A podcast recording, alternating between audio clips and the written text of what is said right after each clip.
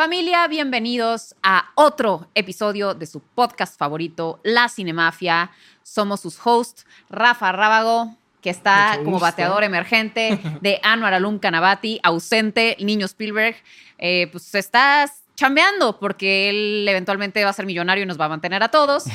Eh, y tenemos como invitado especial a Sergio, que es uno de nuestros productores del podcast, pero la verdad es que sabe más de cine que Anuar y yo juntos. Entonces, por eso, en, así, Invitado de, especial. de pronto en las dinámicas nos dábamos cuenta de que pues, él era el que tenía que estar sentado aquí. Y entonces decidimos invitarlo a tomar el lugar de nuestro padrino en este episodio. Antes de empezar, vamos a agradecer a Genuina Media, donde trabaja Sergio, por producir este podcast y a mi hermana Estefanía por hacer toda la parte de audiovisual. Audiovisual. Video, video, pero también tiene audio entonces. El audio es de Bueno, ok. Video, pues. Eh, y obviamente también queremos agradecer a el Hotel Genève por ser la casa oficial de la Cinemafia. Tenemos la fortuna de que el hotel más bello de la Ciudad de México es nuestra sede, donde se ha quedado Winston Churchill, eh, Julio Cortázar, la Madre Teresa de Calcuta, y ahora la Cinemafia está aquí. Claro que sí. Vamos a empezar con este, que es otro de nuestros especiales de octubre. Mes del horror, mes de los muertos, mes de la oscuridad absoluta, mes en el que nació Pamela Cortés. Y Muy yo bien. también, tu ¿Y? servidor. ¿Ah, también? 3 ah, de mira, octubre. somos- Mejor mes del, del año. ¿Tú también? No, no, no. Ah, Nada pero- más porque es Halloween, Tú la por- verdad. por- por convivir. Sí, la verdad, Sí. para no fallarles. Por aquí, verdad. 2 de octubre, que, que somos oscuros. Y eh, bueno, pues entonces vamos a hacer un especial de películas de vampiros, de lo genial a lo vomitivo. O sea, vamos a hablar de películas que nos encantan de vampiros y películas que odiamos de vampiros y que les recomendamos ahorrarse el tiempo y no ver de ninguna manera. Y otras para que aprovechen estos mes, este mes, perdón, para que las vean. Ok, bueno, pues vamos a empezar.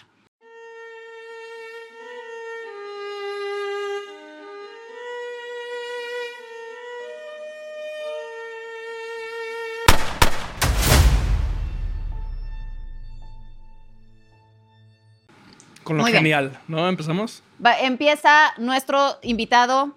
Ok, Sergio. perfecto. Pues en orden cronológico, pues la primera, me, la primera película y como, pues digamos, como, digamos, la primera adaptación de Drácula que no es oficial porque pues no pudieron conseguir los derechos para poder adaptarla oficialmente es la película Nosferatu de F.W. Murnau, que es una película de 1922 y es una película que es ejemplo del expresionismo alemán. Mm, Que si exactamente. no saben del expresionismo alemán, pues es esta Corriente. corriente de cine que surgió después de la Primera Guerra Mundial y surgió mucho debido a pues estos sentimientos de oscuridad que recorrían a través de toda Europa.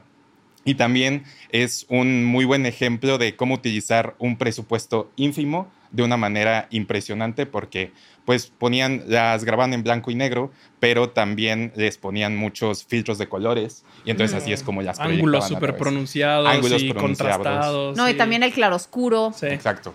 Sí, en- y eh, también la- las, las siluetas, todo era como retorcido. O sea, Sí. lo- los, los edificios, todo estaba Estaban como. chuecos. to- to- Como chueco, exacto. Sí. De ahí viene mucho la estética de Tim Burton. Exacto. Sí.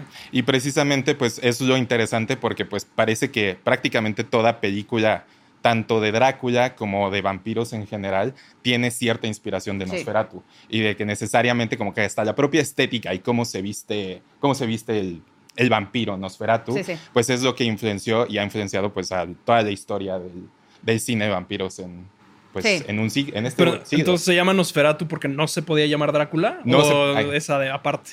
No, se- porque precisamente era una adaptación que también le cambiaron partes de la trama, pero pues sí, esencialmente era, o sea, la intención era llamar a Drácula. Drácula. Ujú. O sea, además estaba basado en Vlad el Impalador, ¿no? El personaje supuestamente Exacto. de Drácula. Ok. Muy bien, nos encanta. Gran primera eh, recomendación. Vas, mi querido Rafilla. Recomendación de vampiros Thirst. Buenísima. La versión, creo que hay una versión gringa, si Ajá. no mal recuerdo, esa no, la coreana. La coreana Sí, sí, sí. Es, es la buena De Park Chan-wook. de Park Chan-wook, exactamente. Park Chan-wook Eh, es un director sas. Directoras, sí. No recuerdo, es como el 2005, ¿no? Creo. Más o menos. No sé si fue antes o después de Old Boy. Eso sí, no estoy Creo seguro. que es Según yo fue después. Después. ¿no? Del 2009. entonces, sí es después de, de Old Boy. Qué interesante. Yo, yo hubiera Sí, sí, es imaginado que antes. Ok. Sí, yo también la sentí como más. No sé si decirle vieja, porque no vieja, pero. Que no tenía definido su estilo Sí, al 100%, porque Old Boy es una película muy Park Chan-wook, de que Sí, sí, sí, ha influenciado muy- todas las posteriores, pero Thirst como es muy distinta todavía. Sí.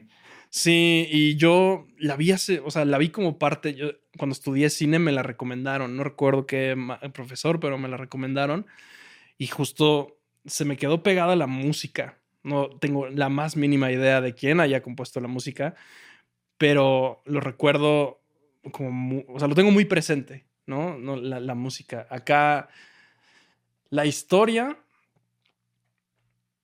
pues es que no, no, no recuerdo exactamente ni siquiera por dónde va. Yo- Es este, este, este sacerdote que como que se infecta de que- un es, que virus. eran- es que empiezan a ser como infectados. Es un infectado. o sea, y, y entonces lo vuelve como un adicto a la sangre y al sexo, ¿no? Exactamente. Si no mal recuerdo. Que Entonces, que es como, es como otra interpretación quizás de los vampiros, porque no es, o sea, bueno. Y es mucho más aterrizada, es más como humana, es más como. Sí, Exacto, como tomándote el fenómeno del vampiro como si pudiera suceder, exacto. pero por alguna razón. Es más una enfermedad que un exactamente, monstruo. exacto. Sí, eso es lo que no, no me salía la enfermedad. Pero sí recuerdo como que de entrada los personajes como súper, súper bien desarrollados, la historia como bastante cautivante, aun cuando, puta, cuántas películas hay de, de vampiros y de Drácula, ¿no? Hay Sí, sí, una sí. lista de, de cientos, pero esta, cada que hablo yo, al menos como con alguien de, películas de vampiros, es la primera que me viene a la cabeza. Y bueno, ahora el Demeter que vimos recientemente, pero, pero para bien esta, ¿no? Es que el aspecto psicosexual que tiene creo que es lo más interesante que tiene Thirst, precisamente. Porque creo que últimamente he visto mucha discusión en redes sobre qué tan esenciales son las escenas de sexo en el cine. Por Oppenheimer. eh, ah, en, por Oppenheimer principalmente. Sí, me imagino. Y pues a mí, o sea, en primer lugar, siento que pues eso es reducir mucho el cine a la trama y si de que si algo es, no es esencial a la trama, pues hay que quitarlo. Sí. Pero siento que esta es una película donde realmente como las escenas de sexo y el aspecto psicosexual que tiene toda la película, pues es completamente relevante y es prácticamente toda la película y lo más importante que tiene que dar. No, espérate, para las películas de vampiros, el aspecto psicosexual es súper importante porque es este juego entre la. Es, es el eros y el tánatos, o sea, es la muerte y, la, y el impulso de vida y el impulso de la muerte, o sea, tiene que estar presente. Porque además la figura del vampiro es, es deseo también, o sea, es el deseo de la vida eterna. Y, pero también tiene una parte de que mueres para vivir. O sea, es- tiene que estar relacionado. Sí, sí, eso, eso es lo, lo que me, me- me viene más a la mente. Hay otra película que, saliéndonos un poco el tema, bien reciente que justo es eso de otros güeyes que se infectan y se vuelven súper adictos a la violencia y al sexo. ¿Cómo se llama? Creo que es de Indonesia o Ah, no, pues no, mi chavo, no, No, te la no domino. me- súper, súper sonada. Ahorita la busco y les digo, seguro la... Pues, pues no, ahorita, así de bote pronto, pues Ahorita no les digo, una pero película bueno, de Indonesia quería- de adictos al sexo, pero Ahorita les digo cómo se llama, pero recomendadísima. sí, muy, recomendada Thirst, es Sí. una gran película.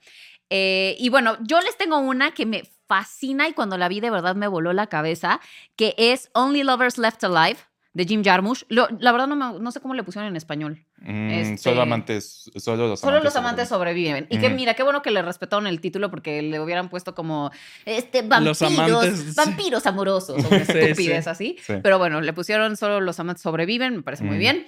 Eh, Jim Jarmusch, como bien saben, pues es uno de los directores emblemáticos eh, de, pues, de Estados Unidos. Es, no, o sea, es emblemático para los cinéfilos, porque tampoco es Director tan comercial. productor, porque también produjo Ajá, creo bueno, que sí. 400, pe- una cosa Sí, sí, así sí. ridícula. Sí. De hecho, es uno de los profesores de NYU. o NYU. que-. Y es bueno, es un, un, un gran, Más. gran, gran cineasta. Y, o sea, como que no te lo imaginaría. Yo jamás me imaginé que iba a ser una película de vampiros, eh, pero pues la hizo y lo tomó como desde un aspecto muy singular. Porque estos son dos vampiros, es Tilda Swinton y, y, este, Tom Hiddleston. Y se supone que ellos son, eh, ¿son hermanos o son pareja? No, son No, son pareja. ¿Hermanos? Son pareja. Ya no me acuerdo. Sí. Bueno, son pareja. Y entonces, eh, eh, pero ya está cada quien por su rumbo. Llevan viviendo toda, o sea, demasiados años. O sea, pues se supone que los vampiros tienen como vida eterna. Y entonces ellos ya están cagados de estar vivos. Bueno, ella no. Ella como que ya se volvió hipizona y le gusta Ujú. estar viajando por el mundo, ¿no? Sí. Entonces empieza la película, de hecho, en Tangiers o algo así. Así. Y, y él ya está cagado de vivir, dice, ya, ya, o sea, yo ya vi todo lo que tenía que ver, ya me aburrí, ya. Y entonces él quiere suicidarse. Y entonces, o sea, quiere, ya sabes, con una bala de plata matarse porque ya está harto de vivir. O sea, entonces es como una versión de, o sea, si de verdad los vampiros existieran, probablemente unos ya estarían hartos de la vida eterna. Entonces me encanta ese, ese concepto, cómo lo plantea. Y, eh, y bueno, después se arma una serie de eventos desafortunados con este actor que se murió trágicamente muy joven, que es Anton Yelchin, que murió atropellado por su propio coche, lo cual fue muy extraño. Bien raro, y era sí. un gran talento. Me da mucha lástima porque me gustaba mucho como actor. Eh, pero bueno, es una gran, gran, gran película que ve el fenómeno de los vampiros de, desde otra perspectiva. perspectiva. Ujú. También sale Mia Wasikowska Ah, como Mia la hermana pequeña de Tilda Swinton. Y pues hay varias partes como muy interesantes de la película que creo que este, la película toma lugar en dos ciudades distintas, tanto Detroit como en Tangiers. Y precisamente como que son las dos personalidades de, de cada uno de los vampiros. Sí, sí, Porque sí. Es Detroit que se supone que el personaje de Tom Hiddleston es un, es un músico que ha estado detrás de toda la música independiente Exacto. estadounidense. Y pues toca mucho a cómo Detroit antes había sido cuna de la música independiente de Estados Unidos. Y pues el personaje de Tilda, de, que normalmente vive en Tangiers. Y ahí es donde se encuentra como con algo también muy interesante que supuestamente se encuentra con el, no con William Shakespeare, pero con el que verdaderamente escribió las obras La de William. Shakespeare y es un vampiro. Entonces eso es como, eso es como, y es este John Hurt, es John Hurt. Entonces pues Actorazo también. actorazo y pues excelente película, la verdad. Recomendadísima. sí. Sí. A ver, mi querido Sergio, tu Claro. segunda. Mi segunda recomendación, igual yendo en orden cronológico, es The Lost Boys. The Uf, Lost Boys Me encanta de Lost Boys. es... Kiefer Sutherland, ¿no? Sí. Kiefer Sutherland. Es Kiefer Sutherland, no recuerdo nadie más, creo que eran como caras Era, que solamente sí, eran vimos nuevos. en los 80 Ella era muy ya- guapa. La que sale de Esmeralda. ¿Esmeralda se llama el personaje? Sí, Creo Esmeralda, sí, y ni siquiera recuerdo, pero sí, parece que lo sacaron de literalmente como uno de los peers de donde grabaron la película y que es como, no, tú vas a ser uno de los vampiros. Ahí Sí, estaba ya. Sí, ahí estaban ya, este. Entonces, eh, The Lost Boys es una película de este, ay, no puede ser que se me haya olvidado su nombre, Ay, no el acuerdo. mismo que dirigió Batman este, Forever y Batman... ¿Joel Schumacher? este, Jo- Joel Schumacher, sí. Ajá.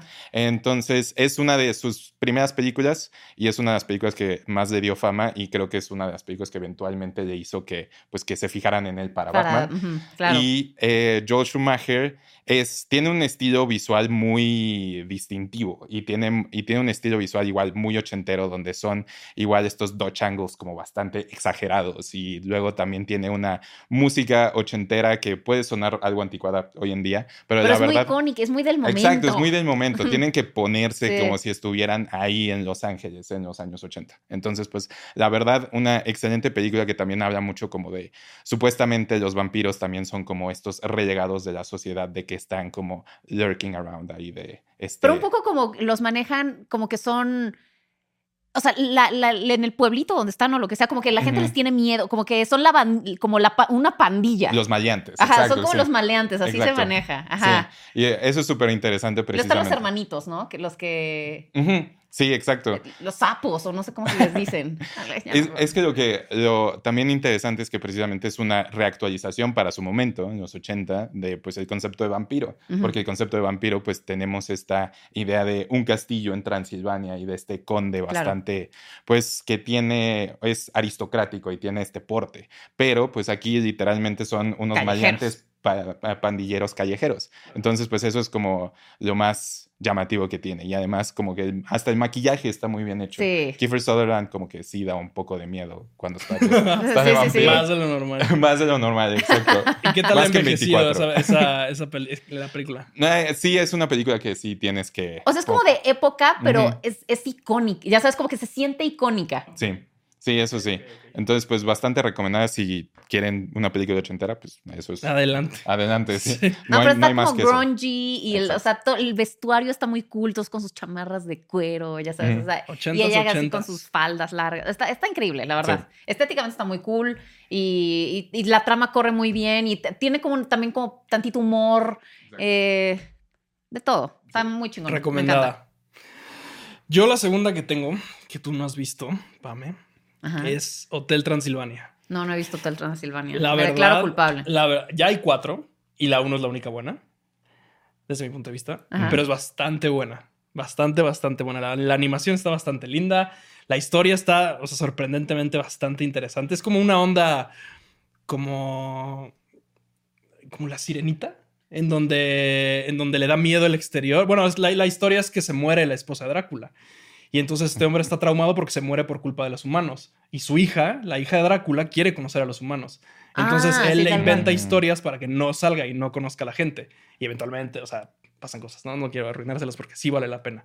Pero es una onda un poco más como de, de relación padre-hija. O sea, muy diferente. Órale. Está, a mí en lo personal me gusta un buen. Ya vi las después, las después el resto y se enfocan más en, pues como lo, lo padre de... Ah, bueno, además, el castillo de Drácula es un hotel, el Hotel Transilvania, y es un hotel para monstruos, ¿no? Ajá. Entonces ves ahí el hombre invisible, ves monstruos, ¿no? Ajá. Que son bastante... Está, bastante- suena bien. Sí, y- pero justo lo, lo interesante es cómo se desarrolla la relación padre-hija cuando quiere, cuando por miedo a que lo- los humanos mataron a su esposa, no Ah. quiere que la hija sepa nada. Y es el que Mm. está, o sea, es, a ver, tampoco es, ¿sabes? Una El obra de padrino, arte. Sí, sí. Pero es muy, es mucho más, no sé, mucho más quizás compleja, mucho más interesante de lo que debería ser una película Ah. así, ¿no? Este... No había hecho la conexión con la sirenita, qué interesante. Sí, es, es parecida la, la dinámica esa del miedo a los humanos.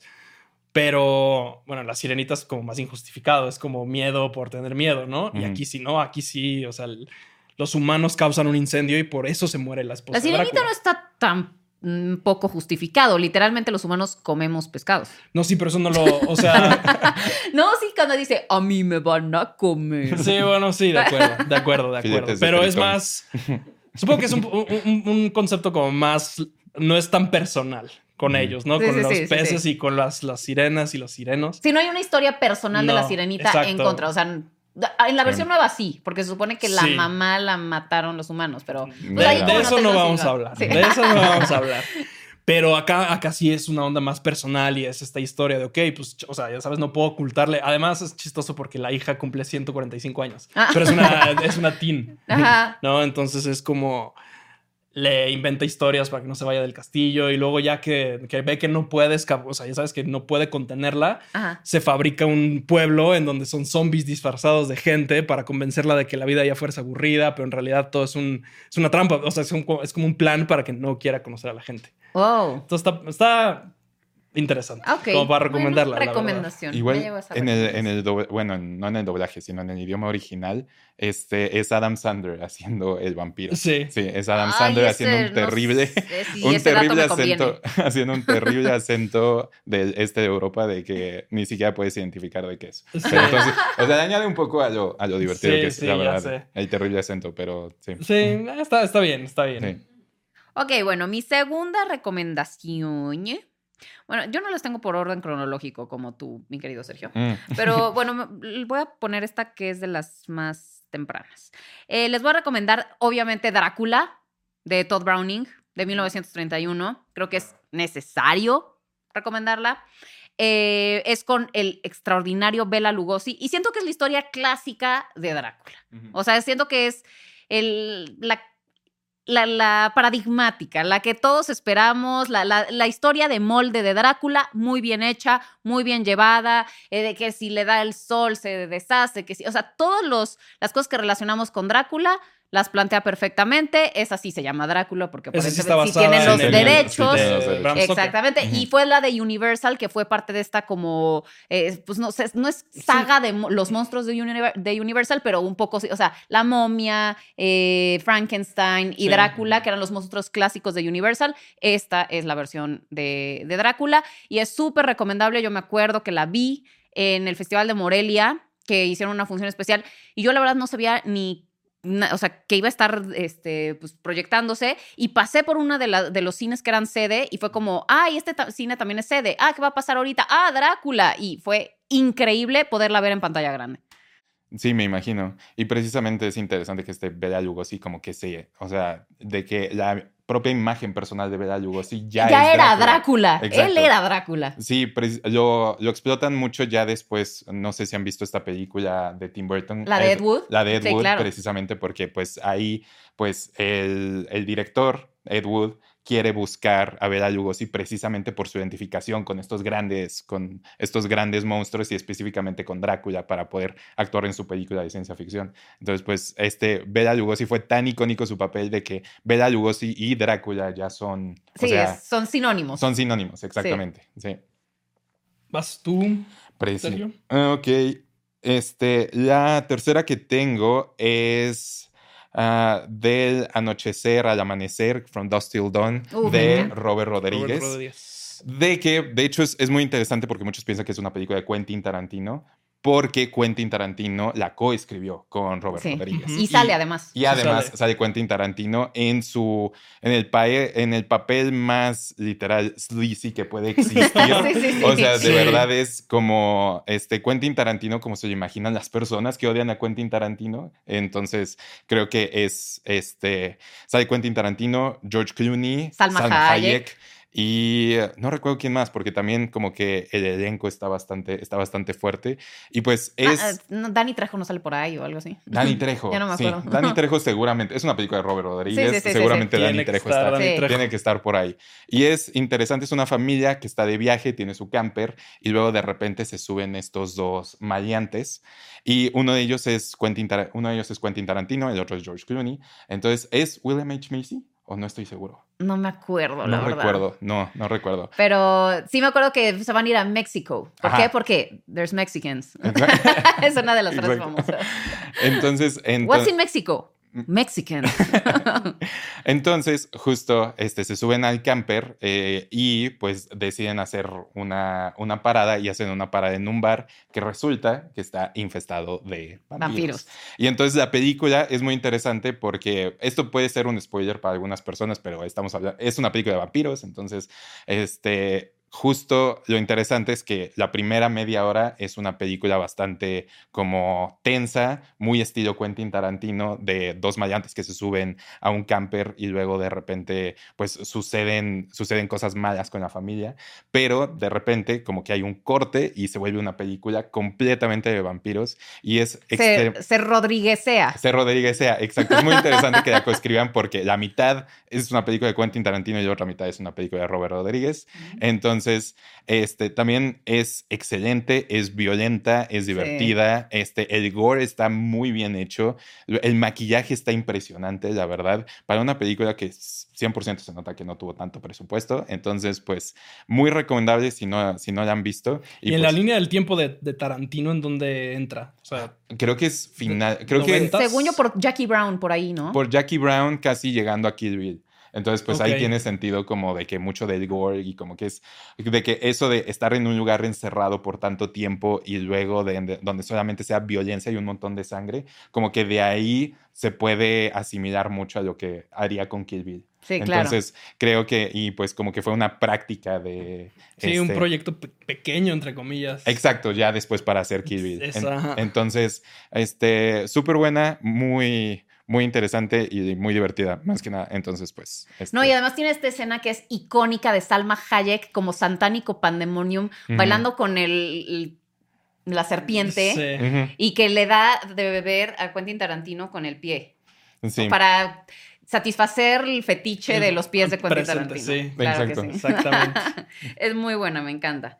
Eh, vas, mi querido Rafita. Les voy a recomendar una que ni siquiera habíamos comentado, no me acordaba pero hace como tres meses me invitaron de Cinemex a una, a una proyección del vampiro de Fernando Méndez, que es una versión mexicana de Drácula, de hace, oh. del 57 creo. Wow. Y trajeron un proyecto que fueron a presentar a AFI en Los Ángeles y, o sea, un chorro como de proyectos, ya sabes, como de Latin Heritage en Estados Unidos y restauraron cinco películas de terror mexicanas y una es esta. Órale. El vampiro de Fernando Méndez. Y se volvió una película de culto y es básicamente la historia, la misma historia de, Drácula que hemos visto mil veces, pero en una onda acá mexicana en donde es una, la, protagonista se le muere una tía y se entera, entonces se va en una, en una carreta a verlas con un, un hombre misterioso y cuando llega la tía está como nueva, ¿no? Entonces llega a la casa y resulta que el terreno este, lo compró un hombre también muy misterioso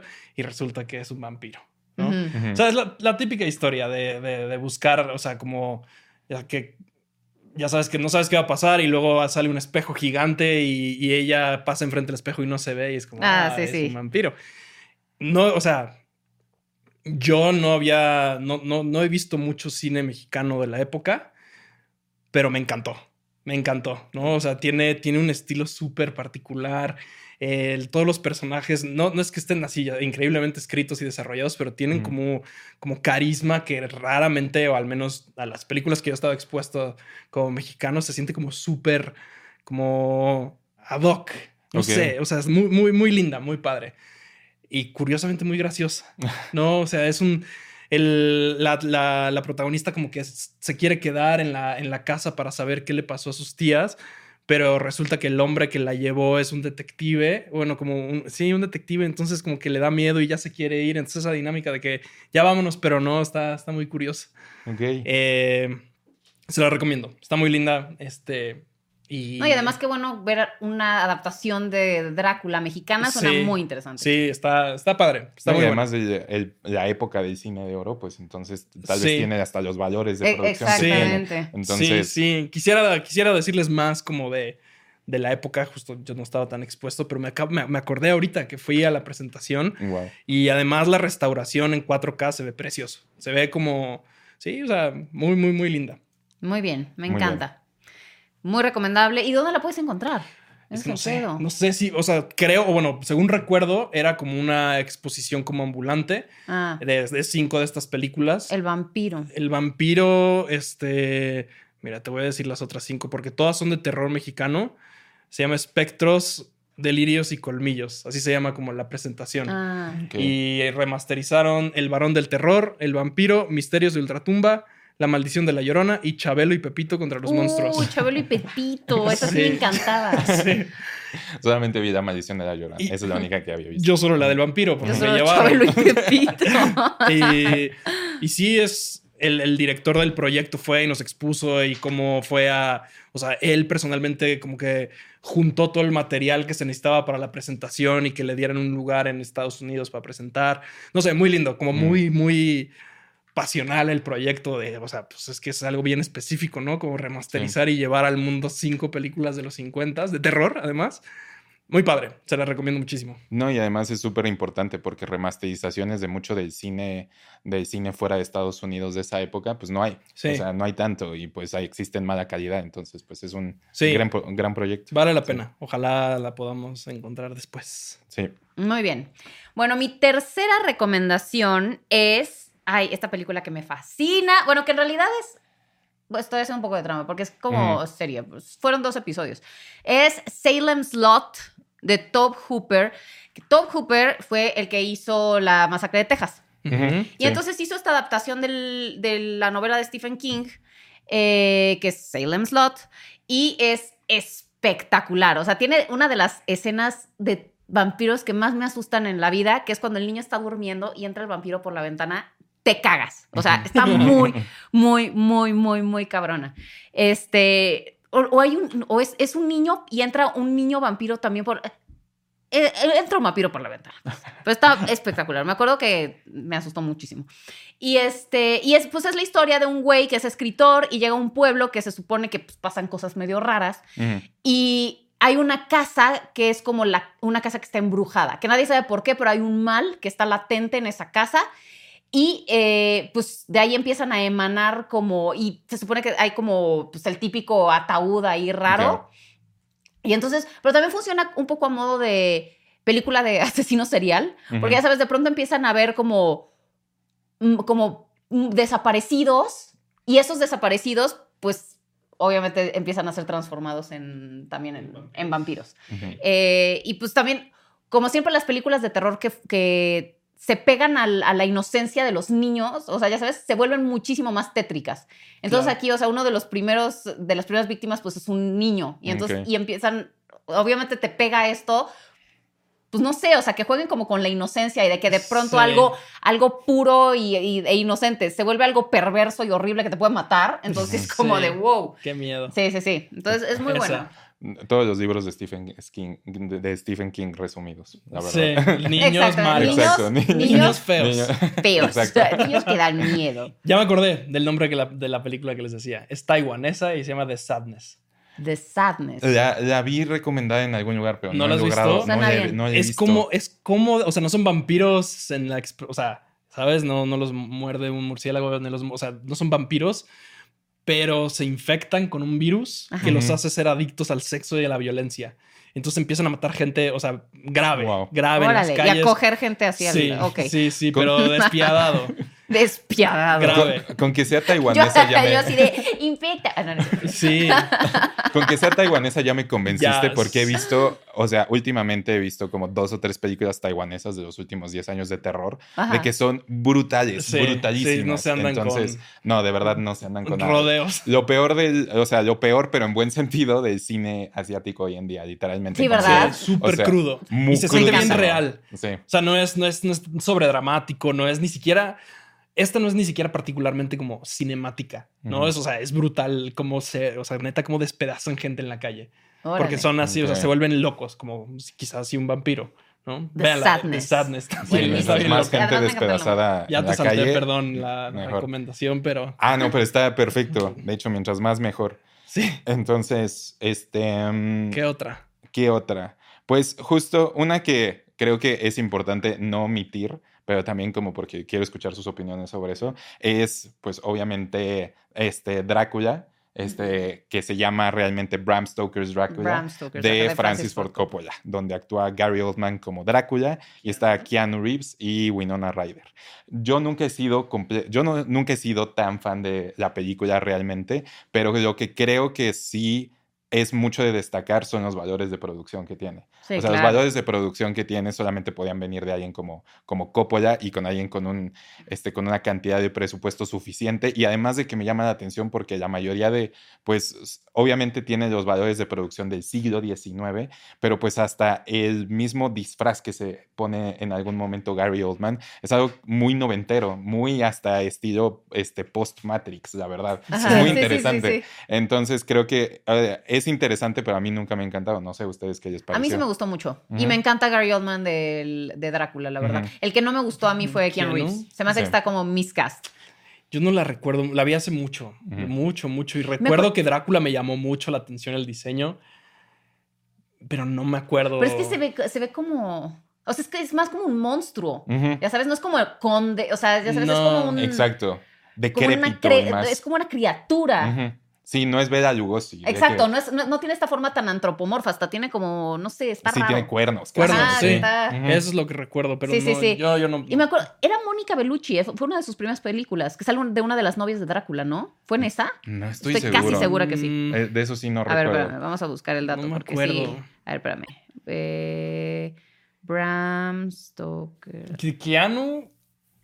Ke- Keanu, Keanu- creo que funciona. Creo que funciona para el papel no porque se supone que en el propio libro hasta es como medio tonto y como que no, no capta de que algo raro está pasando. Sí, Mónica hasta Bellucci, que, novia de que es como de que termina viendo a, a Drácula como tomando sangre y dice como, ah, qué personaje tan curioso, Sí. ¿sabes? Y no, No relaciona y, y como no relaciona eh, con algo, entonces pues, precisamente como que este Keanu Reeves así con su cara de que no tiene emociones. Es, es que era lo que te iba a decir. A mí se me hace que. Bueno, yo no sé cómo es en la historia original, pues, el personaje, Personaje. que se topa con Drácula, pero mm, se me hace demasiado poco emotivo él para un papel así. No sé. Lo interesante de, de esa es que es la que más, este, más adapta el libro, porque el libro es una, el libro de Drácula de Bram Stoker es una novela epistolar, lo que significa que es una, o sea, está escrita en cartas, o sea, todas, Ujú. cada capítulo es una Episodios, carta, ajá, cartas. cada episodio es una, es una carta. Entonces, y a veces cambia de, cambia de perspectiva, cambia de quién está escribiendo la carta,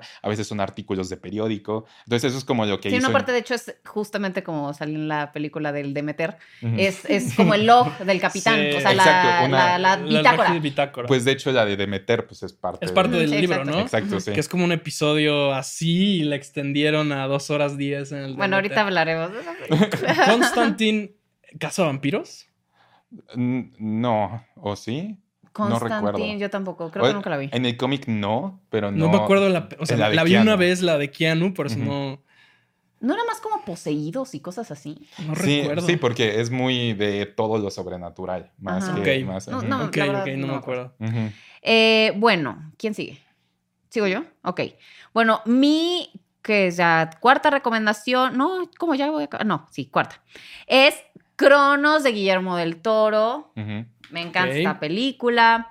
Eh, sobre esta eh, que encuentran el artefactito, que es como un escarabajo. Es que hemos hablado muchas veces de esta película. Pero bueno, es como de. Pasa nada, recomiéndala. Eh, y re- la vayan a recomiendo. verla. O sea, en toda la película no te dicen que se trata de vampiros. En ningún momento se, se menciona la palabra vampiro. Pero tú sabes qué es de Sí. De vampiros. acuerdo, de ¿Ya sabes? Recomendada. Eh, pero bueno, es de Guillermo del Toro. Todos lo amamos. Véanla, súper recomendable. Buenísimo. Sí, no, es Guillermo del Toro. No hay más, no hay más que decir, la verdad. Sí. ¿Seguimos con recomendaciones o Sí. pasamos a.? No, fal- fal- nos falta una, ¿no? Una, Yo ya no tengo más. ok.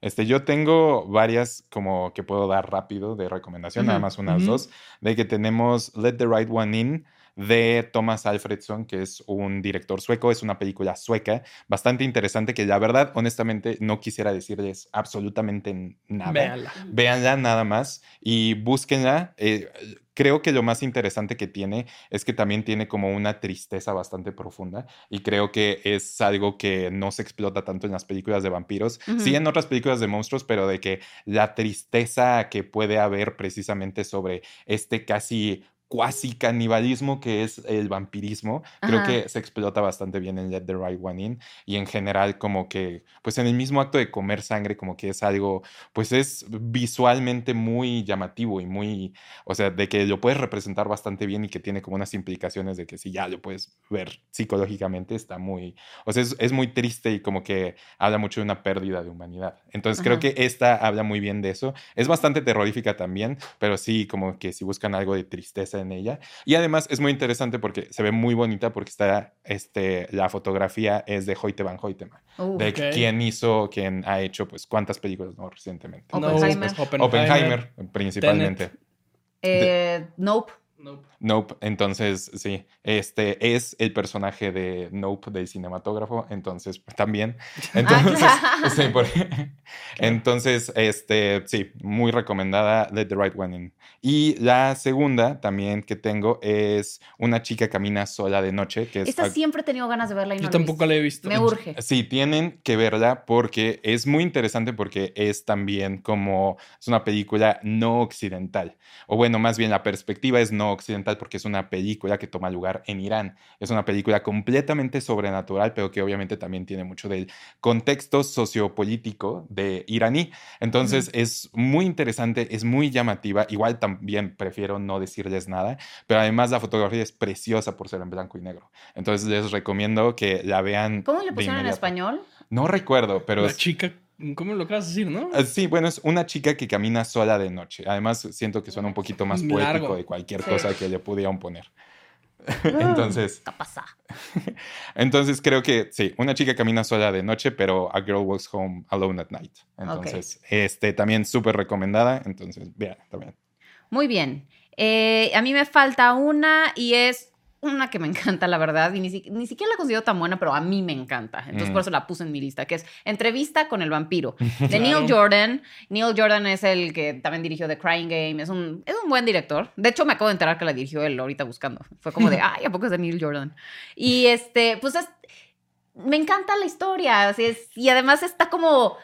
Esos vampiros sí se antojan, la verdad. Es como de, sí quiero ser, sí quiero ser de esos vampiros, Sí. la verdad. Es como son justamente el tema de que son de la aristocracia y entonces Lestat, que es Tom Cruise y es Brad Pitt y están guapísimos y están bellos y Claro. son ricos y entonces sí, o sea, la tentación que te venden es muy grande, entonces como, o sea, eso es algo que padre de la figura del vampiro, porque que, o sea, te ofrece la vida eterna y un montón de cosas, pero que a la vez es una maldición. Vivir para sea, pero- siempre. ¿Eh? No está tan padre vivir para siempre, yo creo, ¿eh?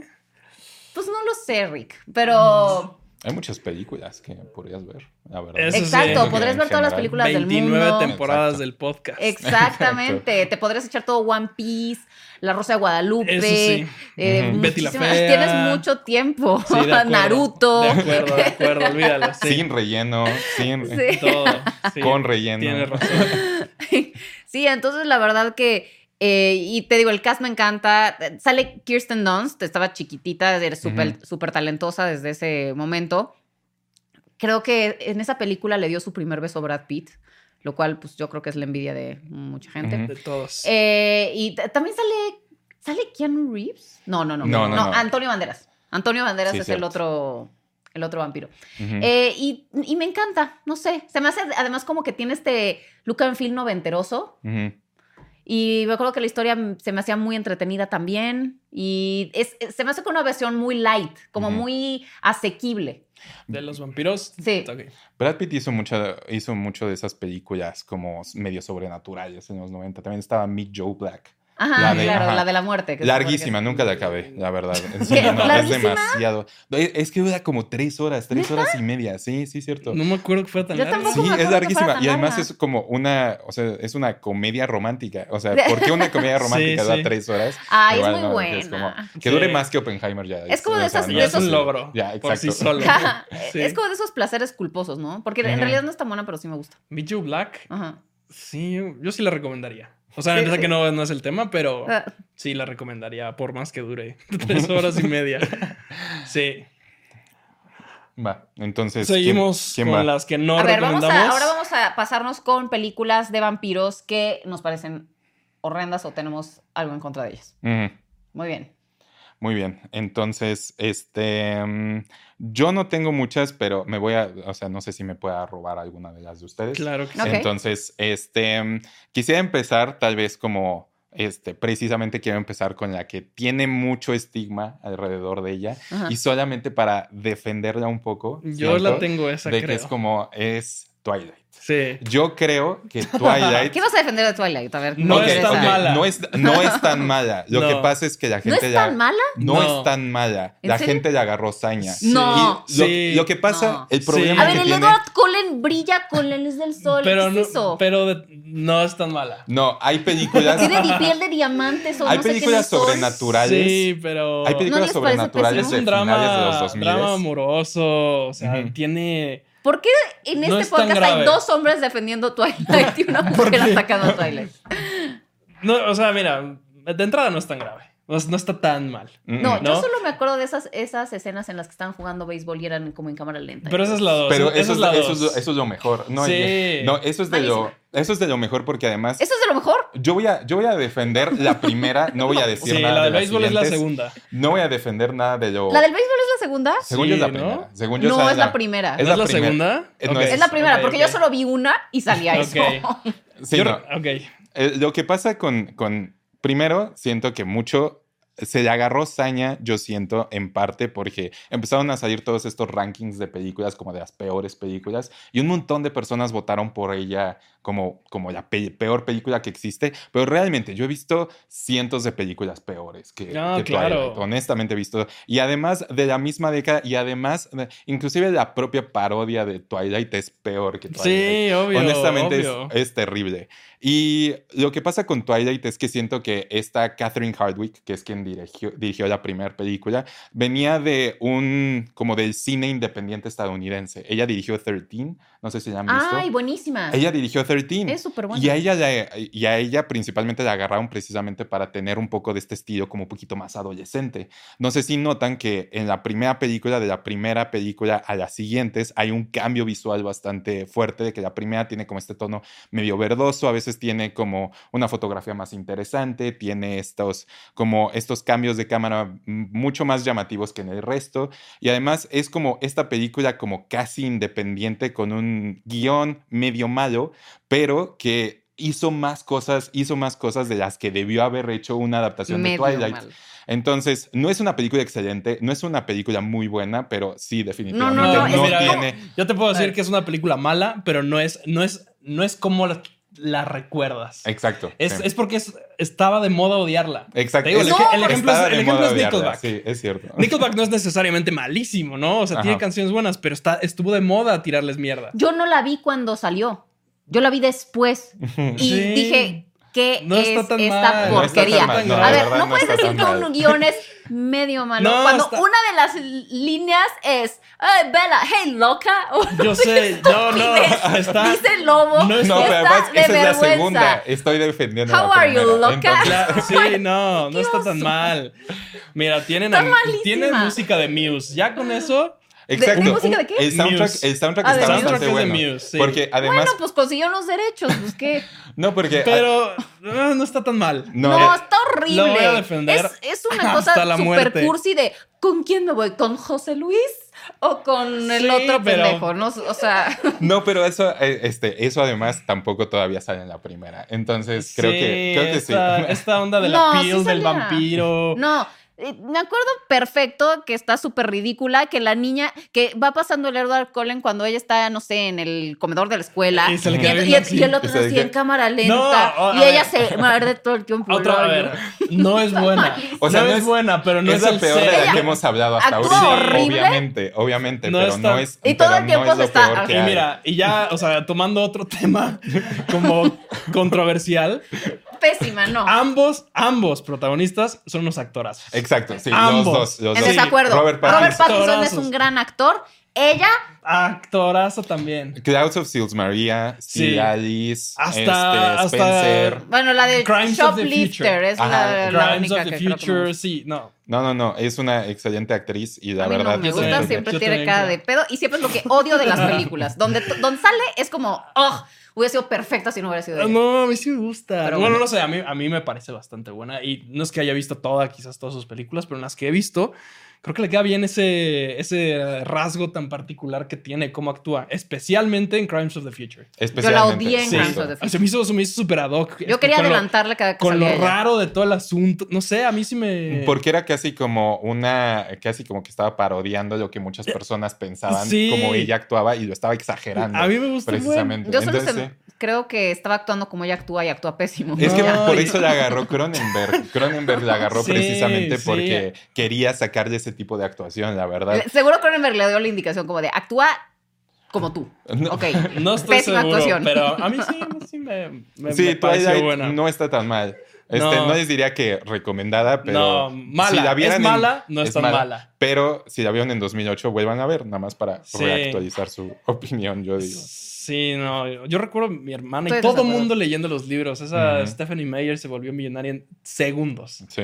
No, sí, yo también recuerdo Y que mi hermana leía más, los libros de Twilight. Tiene más películas y esa es la mejor, la mejor que tiene. Con todo y que The Host la dirigió este hombre Andrew Nichol de... ¿Cómo se llama esta película de ¿Cuál? Truman Show? El escritor de Truman Ah. Show dirige una película que escribió Stephanie Meyer. que es una ¿Él, él- él- The él Host. dirigió The Host? Sí. No, qué terrible. basura Que de película. Ese güey, Ronan. ese güey se Sí. descompuso. No, no, no, qué Hizo un horror. Time, que me parece malísima, con Justin. Timberlake. Hizo esta madre con Stephanie Meyer. Y an- bueno, antes hizo Lord of War, que sí es un peliculón. ¿Cuál? Di- Él dirigió Lord of War. Ah, buenísima. Lord Sí. of War es Muy, buena. buena. Pero, Con pero con Nicolas todo, Cage. con todo y que ha hecho mucha basura este, Stephanie Meyer, resulta que la primera de Twilight no está tan mal. No está tan mal. Y Creo. además. No, está malísima. No, y dirigida por Catherine Hardwick, Y luego que que alguien, buenas me acuerdo cosas, que alguien van a atropellar y entonces llega el Edward Cullen y detiene el coche o algo así. Sí. Ay, no, horrible. Y bueno, Robert, Robert Pattinson Es sí es camp. un actorazo. Sí, la actorazo. No, no es camp. Pues, No, no es camp. Ahorita ya las cosas malas que quieren medio, re- medio rescatar les dicen Está que bien, es camp. Está bien. está No, bien. no es camp. Está de mal acuerdo. Está bien. Pasemos a la siguiente. Ajá. Ok. Eh, yo tengo, aparte de Twilight, tengo Morbius. Nunca vi Morbius. No, la verdad. No la veas. ¿Tú, tú, no- ¿tú la viste? No, no la vi. Ok. No. No, la vean. O sea, es una excusa para pues, generar likes y clics por parte de Sony porque tienen los derechos de un personaje este, relacionado con Spider-Man, pero malísima. Jared Leto es de lo peor que, que tiene. Y vaya que Oh. tiene... ¿De dónde sacar? ¿De dónde exacto? Tiene papeles cuestionables, pero aquí, terrible. No sé, hasta ma- la mayoría de las veces en excelentes películas, Jared Leto es lo peor de la película, en ocasiones. Sí, y luego tiene cosas como... Como Dallas Buyers Club. Y que Blade dices, Runner. "Huevos". Y Blade Runner, de Blade que- Runner le sale Sí, sí, cabrón. sí. Eso Eh, sí. no, pero es que siempre también, ya lo hemos mencionado muchas veces aquí y me voy a sonar como disco rayado.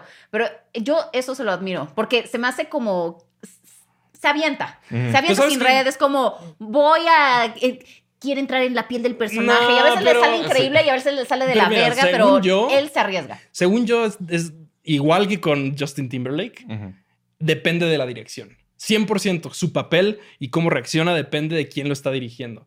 Por eso cuando no, no, no coincide o no le va bien un director, le va de la- o sea, lo hace fatal. Eso es súper extremista sus, sus Sí, interpretaciones justo siempre. Justin Timberlake en red social y Justin Timberlake en Es, exacto, Time. exactamente. Sí, o en sale también en Gone Girl, ¿no?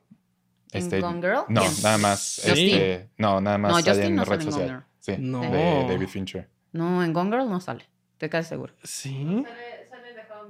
Sí, sale Neil Patrick Harris. Cierto, cierto, Ajá. cierto, perdón. Estoy pensando en, en Social Network. Depende 100% de, su, de, de quién lo está dirigiendo, creo. Yo no siento que Jared Leto dependa de quién lo dirige. Yo siento que él depende de su locura momentánea y de cómo él arma su personaje y a veces le sale y a veces no. Igual, O sea, como porque haces... es, es, es muy... O sea, él es como de... Lo arma en su cabeza y entonces como que se empieza según él a convertir y entonces y ya se convierte en el personaje y ya todo el tiempo quiere que le hablen de una manera y se, se vuela y a veces le sale increíble y a veces no. Creo que lo que sería divertido, o sea, porque hubo muchas noticias sobre Jared Leto como en su actuación de método de Joker. Joker. Pero me Regalando encantaría, ratas me encantaría saber qué hizo para Morbius. La verdad, o sea, me encantaría saber qué hizo para no, Morbius. no hubo mucho. O sea, lo que pasó con Morbius fue que fue una basura y entonces se volvió un meme, ¿no? Ah, lo de ya, It's ya. Morbin Time. Pero ¿de qué va? ¿El meme o la No, película? no, la película. La película es de vampiros y este güey va, va como una cueva, este, donde es un doctor que tiene una solución mágica para su enfermedad, si no mal recuerdo, y la descubre, pero entonces la enfermedad hace que, que necesite consumir sangre y entonces fabrica, según yo, una sangre falsa.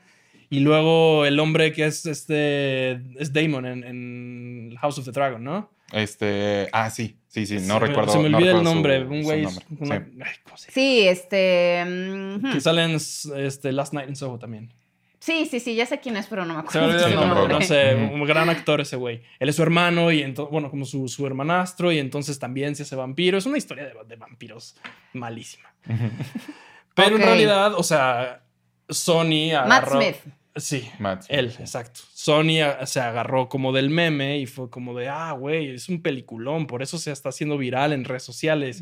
Y entonces la relanzaron como dos meses después, diciendo como todo el mundo tenía ganas de verla, pero no le dio tiempo, entonces la vamos a volver a lanzar. Pero es puro marketing. O sea, Mm. neta, es- Sí. es, es nada más aprovechando como este... eh, el- los derechos que tiene Sí, alrededor de para- Spider-Man. Este... Súper mala, súper, súper Ok. mala. No, qué horror. Bueno, yo aquí les tengo una que vimos apenas, Rafa y yo, que nos invitaron a la función de prensa. Y no te vi, ¿eh? Terrible. Este, que se llama El último viaje del Demeter. Bueno, Last Voyage of the Demeter, como se pronuncia esa madre. Y aquí le pusieron Mar Drácula. Mar de Sangre. y pues es como que la, o sea, una tripulación se queda encerrada en un barco con Drácula adentro, que está el, el ataúd de Drácula va a bordo. Con, también con una chava que él secuestró y que tiene ahí. ¿Quién sabe dónde que aparece? No sé por qué. El punto es que toda una tripulación se queda con Drácula en alta mar. Que es una premisa interesante. Podría ser interesante. Podría ser interesante, pero la verdad es que iba el segundo muerto y yo iba así como, ay, no puedo creer que todavía tengo que aguantarme que mate el resto de la tripulación. Sí. O sea, yo estoy así como de, "Uh". Sí, no, no, no, no, no vale, esa sí no vale la aburridísima, pena. duró, o sea, Dos horas si- diez, no sé qué tan larga fue, pero yo sentí que estuve cinco días viendo eso. O Es sea, que sí, yo también, yo también. estuvo Súper- horrible. El concepto era- daba para explorarlo de una manera bien, bien padre. Y estéticamente no estaba mal, la verdad. O sea, como que el, o sea, el Drácula sí estaba bien diseñado Sí, y todo. las tomas adentro del barco bien iluminadas, como súper oscuras. Y sale este, el señor que sale de Sir Davos en Game of Thrones, Sí, que es muy buen actor. Es el capitán en el barco. Sí. Tiene un hijito, nieto que cuida. eh, Híjole, qué basura. No, horrible. terrible. De verdad, terrible. Pero ahí justo, el, para mí el problema, además de toda la, la porquería que es, porque neta, lo que le estaba con- contando a Pam es que todo, todo es bien notorio, todo lo- el audio lo grabaron en post. Todas las voces, el 100% de las voces están grabadas en ADR por alguna razón. No sé si se les descompuso su grabadora, si el güey de audio no le dio el, grabar. el boom no. El el boom se sí. desconectó, no sé, pero el 100% de las voces están grabadas en, en ADR. Y entonces por eso todo el audio está construido alrededor. Te lo juro, está lloviendo en el barco la séptima noche. La séptima noche, además de que ya saben que está Drácula y no hacen nada, solo están ahí parados esperando que se haga de noche para, según ellos, cazarlo. y te lo juro que se escucha la lluvia, el loop de 10 segundos, como shhh, y se para, shhh, se para. Ok. Súper mala. Y aún así, lo peor, creo yo, es la oportunidad desaprovechada de tener una película donde una sola noche adentro de un barco con Drácula por todos lados, ¿no? O sea, no lo encontramos, no sabemos qué hacer y estamos a la mitad del mar, ¿no? No, Y pero además que se vea la voracidad de Drácula de matarlos a todos. Porque, o sea, se supone que también llevan como ganado en el barco. Sí. O sea, de que le pone una mordidita al puerquito. Y tú, güey, sí, es Drácula. Güey, ¿por qué no se encontraron puros huesos? Pero ¿Ya sabes? Ajá, y son estos personajes típicos de, de película de terror. De, tiene el cuello deshecho, el perro. Y es como, ay, seguro lo mordió el cerdo. Ya no pasa nada. Sí, exacto. Ajá, y entonces al día siguiente ahora matan a una persona y es como, ay, Fue el mismo cerdo. uy, ajá, sí, o sea, se inventan excusas hasta que la décima noche es como, ah, ok, sí, sí hay algo malo. No, no, no, qué horror. terrible, terrible, terrible. No, y además lo que tengo entendido es que está adaptado de sí, re- un- una breve parte de, Del libro. Del del libro, sí. de... Pero son tres páginas o cuatro. o Justo, sea, precisamente, creo que lo... A, a veces hay como esta, este incentivo de algunos guionistas de que es como una parte súper breve de un libro, como adaptarlo a algo largo. De que El es como, Hobbit. por, algo se lo, por algo se lo saltaron. Por algo Sí. el escritor original dijo, estos, estos son dos párrafos. O sea, Sí. de que pues, no es necesario No está hacer tan un- interesante. No está tan interesante ¿Sabes para hacer lo- una película. Lo- ah, bueno, ya, sé- ya dije que es lo peor, pero te voy a decir que es lo segundo peor. Sin arruinarte mucho porque es el intro. Empieza la película. No, la verdad, no, no pasa sí. nada. El intro de la película te muestra el barco ya en Londres, ¿no? El barco ya destruido y baja como unos güeyes del, del muelle. Y es como de, ay, no, qué feo. Hay muchos muertos en el barco, wow. El. Y entonces empieza la No. película y ya te das cuenta como que están navegando hacia Londres. Pero ya, la ya no hay tensión porque es como ya sé que va a llegar el barco, ¿no? Después se sacan de la manga esto de no, tenemos que detener el barco antes de que llegue a Londres porque imagínate lo que va a hacer Drácula en Londres.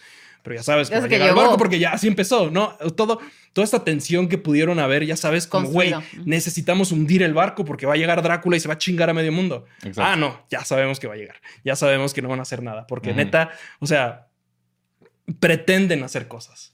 Es como vamos a buscar a Drácula y te lo juro dando dos pasos y es como no está.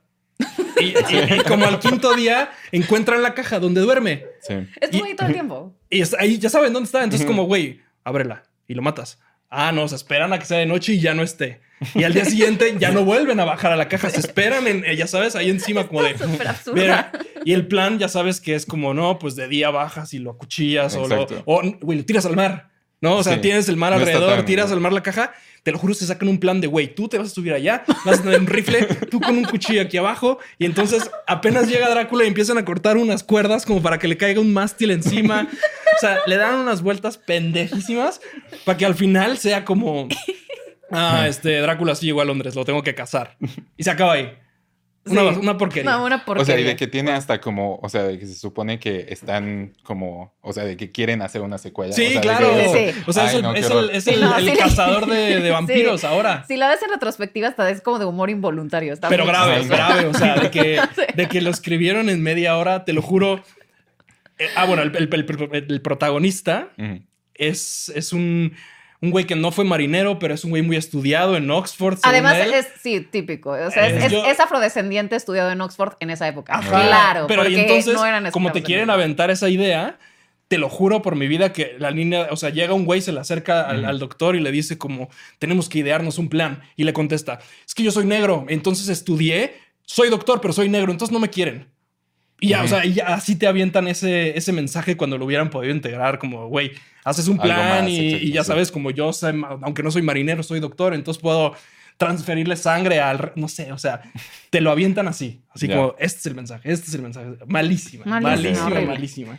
Bueno, eh, ¿qué les parece si nos vamos rápido con las otras? ¿Tienen otras Sigamos. malas? Eh, Porque ya yo, tenemos que cerrar. Yo ya no, es Yo esa. tampoco. Ah, bueno, yo nada más tengo otras que no son malas, pero es- la verdad es que yo cuando veo una película de vampiros que me late que está mala, como que te puedes dar cuenta desde el póster, no las veo. Sí. Sí, o sea, no pierdo mi tiempo en esas cosas. Entonces tengo dos que no es que sean malas, pero probablemente mm, o tienen mala reputación o me, hubiera- me las hubiera esperado mejor. Una es Jennifer's Body, que en ese momento pues ya saben que Diablo Cody venía saliendo de ser Juno. Entonces todo el mundo tenía estas expectativas altísimas porque Juno había sido pues un gran hitazo, Hitazo. de y Sí, pues claro. un gran guion. Y pues escribió Jennifer's Body, la verdad es que fue un fracaso Es- es Megan Fox, ¿no? absoluto. Es. Megan Fox y Amanda Saliendo de. Transformers. Saliendo de Transformers. su estaba en su mejor momento. Amanda Seyfried también le estaba yendo muy bien. Sí. Y pues tenía el guion de Diablo Cody. Y la verdad es que salió y todo el mundo se le acabó, se le acabó la carrera a Diablo Cody. Y a Megan Fox. De, de Jennifer's Body. Y, Sí. y lo que pasó, yo siento que ahí sí fue un error tremendo de marketing, la verdad, porque siento que recordando el trailer, la verdad es completamente distinto a cómo fue la Sí, sí, película, sí. porque la película es mucho más, pues hasta una comedia bastante oscura, Sí. mucho más que hasta el thriller que querían pintar en el trailer. Y la verdad siento que hasta Megan Fox actúa bastante bien, o sea, ella sabe hacer comedia muy bien. Este, ella tuvo, actuó en New Girl durante un rato, e igual hizo un muy buen papel de comedia ahí. Entonces, pues sí, siento que como que le falló bastante y se parece mucho más a Juno que a cualquier otra de esas películas medio sobrenaturales de los Sí. 2010. Y digo, hasta el final como que, como te digo, ya la gente las revaloriza y este, y pues... mm, Tiene un Se encanto. volvió, ajá, tiene cierto encanto, ella se volvió un poco como de culto Sí. y, y demás, pero pues sí, la verdad, siento que es una oportunidad perdida porque pudo haber sido muy buena genuinamente. Claro. O sea, no, no de culto, o sea, pudo No, haber ya sido que una esté gran muerta película. Megan Fox. De, ay, ¿te acuerdas? Exacto. Padre película. Sí, justo. Sí. Y también otra que tengo es Kiss of the Damned, que es, o sea, el beso, no sé cómo se llama, el beso de No, los idea. condenados, o no sé cómo se llama el beso, Kiss of the Damned, de los No condenados. la he visto Ujú. esa. Eh, es de Alexandra Cassavetes, que es, pues, hija de John Cassavetes y de Gina Rowlands Vaya. y hermana de Nick Cassavetes. Y, lo, o sea, me encantó la primera parte, véanla, porque la primera parte es increíble. O sea, porque también tiene toda esta parte como muy sexual y este, del deseo y todo esto. Y después se cae en picada, pero trágicamente. Entonces, como, qué, qué mal. Porque tenía como esta parte como juvenil y como muy fashion y muy estilosa y empezó muy bien y luego se fue al carajo. Tenía, un te- no sé, hasta me recordaba como las películas de Polanski, o sea, Claro. muy, muy, con muy buen estilo y muy desaprovechada. Entonces, esa Nada. la pondría como de, Desaprovechada. Muy mal. basura. pues hemos terminado con este especial de vampiros. Eh, pues ojalá les haya gustado. Pongan más recomendaciones en los comentarios eh, para que todos la- las vean. Y eh, bueno, pues ya lo saben. Esto es la Cinemafia. Síganos, compartan, comenten. Sigan a Rafa en sus redes sociales. Sigan a Sergio en sus redes sociales. Los vamos a poner también ahí abajo. Ahí, ahí está. Eh, bienvenido, Sergio. Gracias por invitarme gracias. enfrente de las cámaras. Así es. Exacto, seguirás viniendo.